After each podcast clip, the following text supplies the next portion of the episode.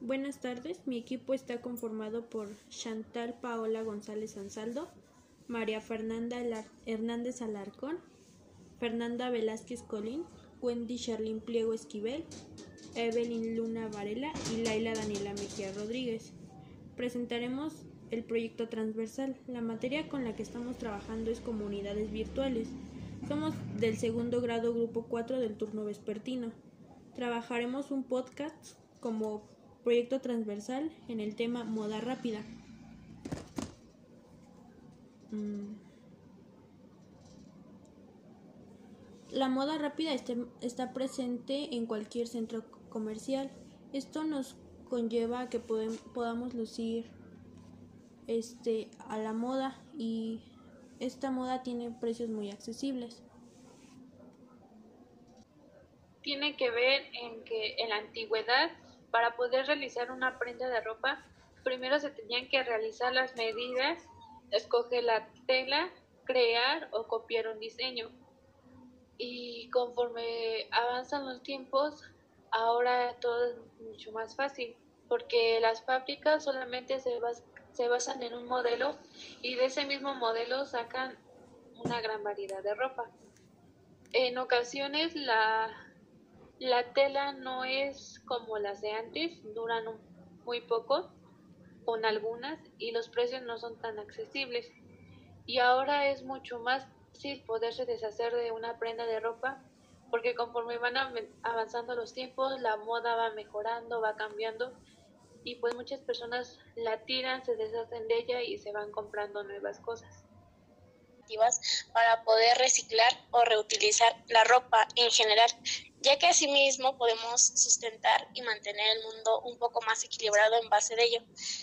Que asimismo eh, se puede llevar eh, la ropa innecesaria que podamos tener y conllevar, pero sin hacer un gran impacto ambiental o en general sobre el mundo.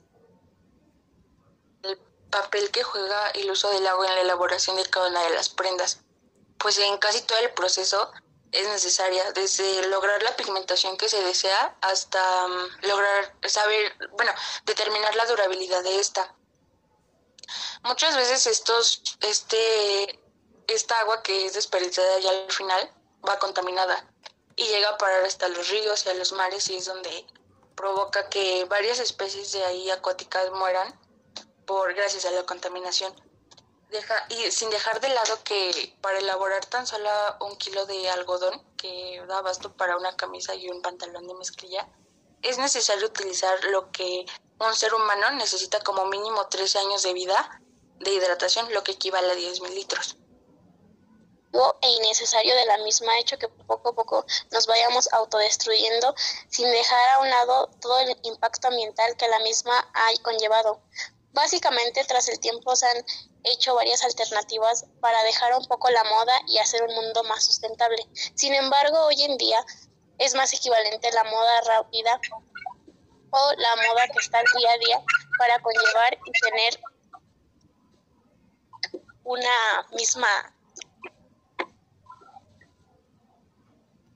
es cierto que esto conlleva tener un gran impacto ambiental ya que se han realizado investigaciones en las que se estiman que se generan más de mil millones de toneladas de emisiones de CO2, donde se consume demasiada agua y, toneladas, y demasiadas toneladas de desechos.